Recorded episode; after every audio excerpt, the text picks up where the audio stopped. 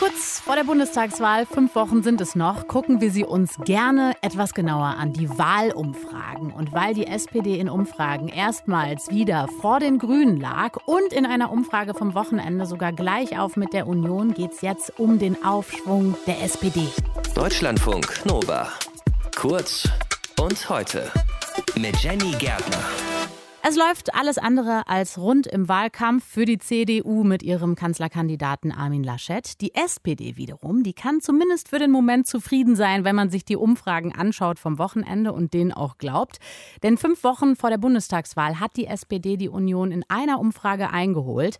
Im wöchentlichen Sonntagstrend des Meinungsforschungsinstituts INSA, da liegen beide bei 22 Prozent. Die Grünen verlieren einen Punkt und liegen mit 17 Prozent auf Platz drei. Spreche ich drüber mit der Politikwissenschaftlerin der Uni Siegen, mit Isabel Borucki. Guten Morgen. Guten Morgen. Wie erklären Sie sich denn diesen momentanen Aufschwung der SPD? Sind Laschet und Baerbock zu schwach oder Scholz zu stark?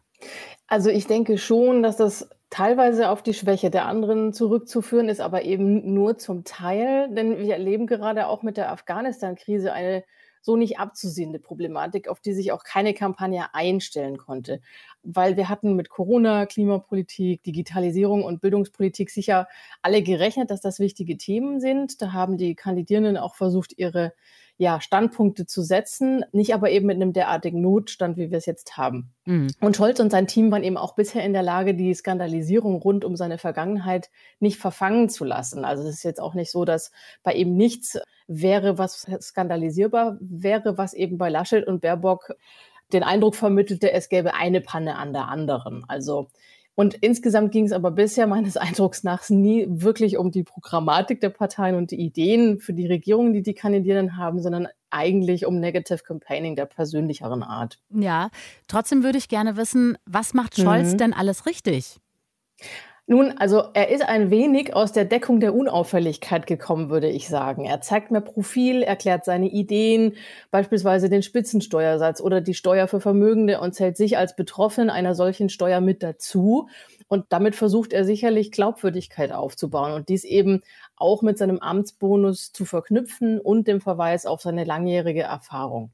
Inwiefern könnte das Chaos um Afghanistan der SPD eigentlich noch weiter schaden? Man muss sagen, Heiko mhm. Maas als Außenminister ist da ja wirklich stark unter Druck. Mhm. Also das wird sich unter Umständen schon noch auswirken, dass es eine Ausstrahlwirkung haben kann auf die SPD, weil sie ja aus der Regierung heraus Wahlkampf macht. Das ist allerdings sehr schwer einzuschätzen, meiner Meinung nach. Maas hat ja den Ansatz weder beschlossen noch den Abzug. Das ist ja an anderer Stelle geschehen, dieser Beschluss. Insofern ist er hier die ausführende Kraft, muss aber natürlich dann auch den Kopf dafür hinhalten. Ich denke, das wird eine unterschiedliche Gemengelage geben, auch dann unabhängig davon, ob es einen Untersuchungsausschuss zur Sache geben wird. Wenn wir uns die Union angucken, kann man sagen, da brodelt es, gerade in der CSU mhm. und Markus Söder, da, die sagen, ja, wir sind mit der Performance von Armin Laschet wirklich unzufrieden. Ist das auch ein Vorteil der SPD, also dass sie quasi geschlossen hinter Scholz steht, während Laschet auch unionsintern da immer wieder hinterfragt wird? Das kann schon sein, weil gerade bei der SPD war es ja so, dass sie sehr früh mit Olaf Scholz in die Kampagne gestartet sind und gesagt haben, er ist unser Kanzlerkandidat, er ist unser Mann und wir stellen uns hinter ihn.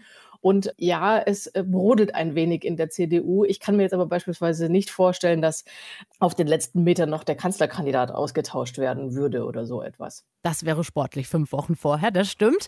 In Eben. aktuellen Umfragen gerät die Ampel aus SPD, FDP und Grünen immer wieder in den Blick. Ist das aus Ihrer Sicht eine echte Option für den Bund?